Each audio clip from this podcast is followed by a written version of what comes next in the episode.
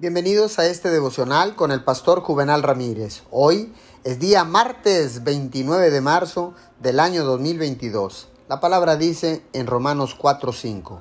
Sin embargo, al que no trabaja, sino que cree en el que justifica al malvado, se le toma en cuenta la fe como justicia. Déjeme decirle que la justicia se da como un regalo aquellos que sinceramente creen en Jesús. No tiene que ganarlo, simplemente recibirlo.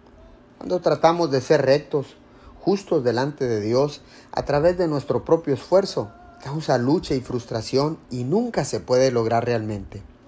Recibir la justicia por la fe en Cristo le permite descansar en Dios y apreciar su amor y su misericordia.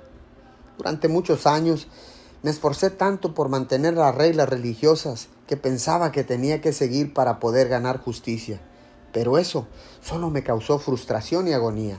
Estaba tratando de llegar a Dios a través de mi buen comportamiento, pero siempre me quedé corto. Jesús nos invita a todos los que luchamos por la justicia basada en las obras a renunciar y recibir la justicia de Dios al poner nuestra fe en Él.